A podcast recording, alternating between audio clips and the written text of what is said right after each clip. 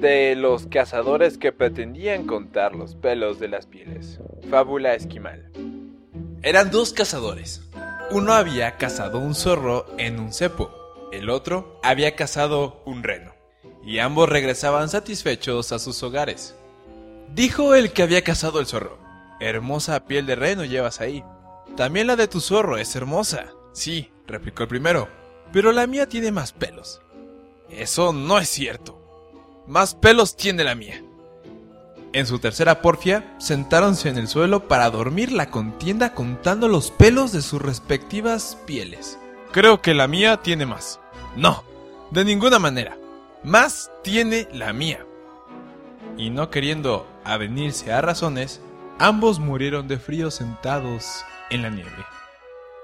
Digo, si eres esquimal debes aprender que no hay que quedarse en la nieve.